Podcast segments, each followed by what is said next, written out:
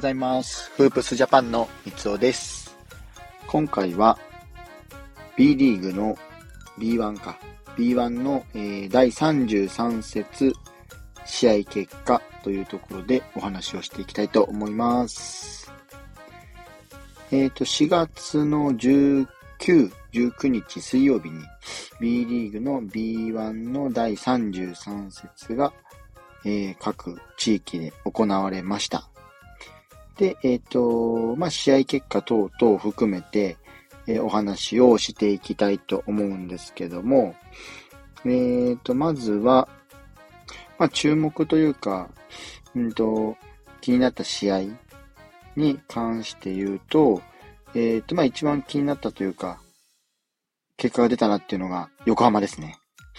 横浜 B コルセアーズ対新潟の試合、新潟アルビレックスの試合がありまして、えっと、横浜が勝ったんですけども、88対80で勝利しました。この結果、横浜がチャンピオンシップ出場決定を、チャンピオンシップ出場への切符を手にしました。で、この結果、えっと、この寸と、横浜の勝利によって、えーチャンピオンシップに出場する、えー合計8チームが決定しました。えーそれと、まあ、ざっくり言っていくと、えー東地区は千葉ジェッツとアルバルク東京。中地区は川崎ブレイブサンダースと、今の横浜 B コルセアーズ。西地区からは、島根スサノーマジックと、琉球ゴールデンキングス。で、ワイルドカードからは、広島ドラゴンフライズと名古屋ダイヤモンドドルフィンズ。この2チームはワイルドカードから上がってきてるんですけども、どちらも西地区。なので、西地区は今回ね、強豪揃いだったかなっていう印象です。ちなみに、えっ、と、これまでの過去のチャンピオンシップ出場回数なんですけど、千葉ジェッツと川崎と琉球は6回。全試合ですね。全試合？えー、全チャンピオンシップに出場経験があり、アルバルク東京が5回、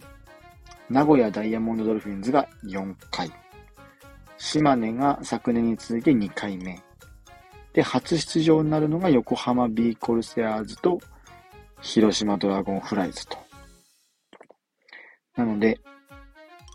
まあ、広島に関しては、えー昨年から、昨年ね、昨シーズン、えっ、と、辻直人であったり、寺島亮であったり、ニック・名誉であったりとか、その辺の補強に成功しつつ、今年の、今シーズンはシーズン途中から、えーカイソット、まあ、大型ビッグマンを補強するなど、確実に戦力はつけてきているっていうチームになっているので、なので、まあ、チームとして補強した上で2年目を迎えて、えー優勝争いに、ついにな足をこう踏み入れたというか、並べたっていうのが現状ですね。ちょっとね、辻直人選手がちょっと怪我してしまったので、チャン,、まあ、チャンピオンシップには間に合うかなとは思うんですけど、まあどういった状態で、ちゃんと、まあ、万全の状態でもちろん試合には臨んでくるとは思うので、まあそのあたり心配な部分はありますけども、えっ、と、楽しみな部分になってくるかなと思います。あとは、まあ、横浜は、えっ、と、河村勇輝が、おそらく、こちらもね、怪我してはいるんですけど、チャンピオンシップには、合わし、あの、標準を合わせてくるんじゃないかなっていうところで、対戦が待ち遠しいところになってきますね、試合としては。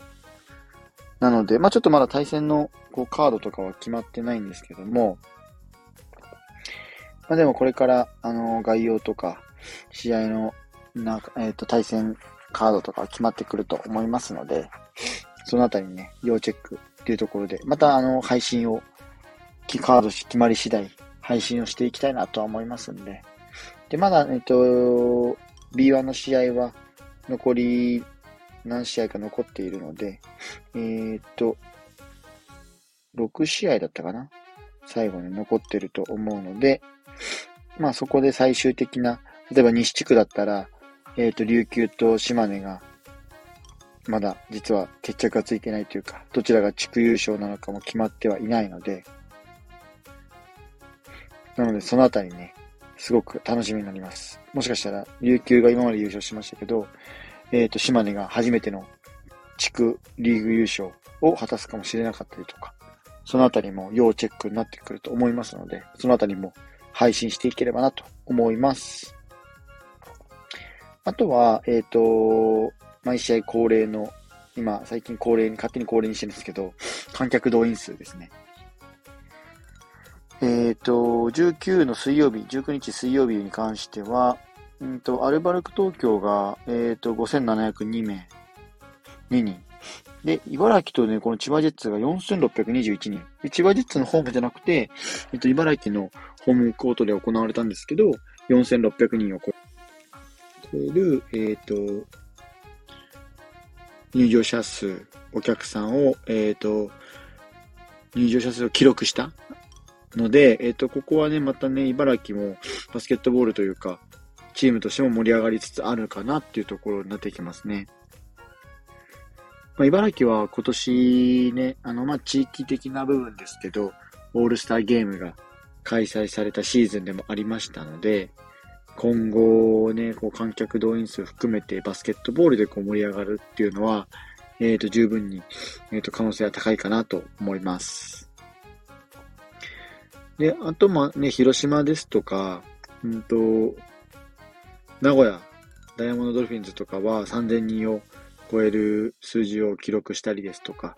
やっぱ平日ながらも安定した数字がこう出始めてきているエリアも中にはあるので、そういったところは、うんと、まあ、もちろんね、地域に根強いチームになってきているのもそうですし、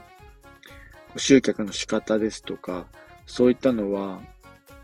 もう他のチームからこう真似できる部分とか、そういうのもあると思うので、参考になると、参考にしてもらえると、なんか、またね、バスケットボールが盛り上がってくるので面白いかなと思いますね。とにもかくにも、これからもうチャンピオンシップ間近となってきました。今年はね、どこが優勝するのか。NBA の方も、もうプレイオフに入ってたりするので、なので、どこがこう優勝するかっていうのは、もうバスケットボールはもうシーズン終盤戦に差し掛かってきている、入ってきているので、そのあたり、まあえっと、僕自身も B リーグだけじゃなくて NBA のチェックも含めてしていければなと思っています。ま、今日はそんなところで、うんと、試合結果を報告する回っていうところでお話をさせていただきました。まあ、これから本当に終盤戦なので、ただね、今年の B リーグ結構怪我人が多か、多い印象があるので、千葉ジェッツとかもそうですけど、結構ね、怪我人が多くて、あの、メンバーから、メンバーから、メンバーがこう外れちゃったりとか、そういう、あの、チームとしてもこううまく回ってないとこもあったりしたのと思うので、そのあたりは来シーズンに向けて、各々のチームで準備は確実にしてくると思いますので、まずはリーグ今年の今シーズン5月頭までのシーズンを終えて、チャンピオンシップっていうところで、僕もチェックしていければなと思いますんで、皆さんもぜひチェックしてみてください。えー、フープスジャパンでは NBA や B リーグ、大学バスケなどバスケットボールに関する情報を日々配信しています。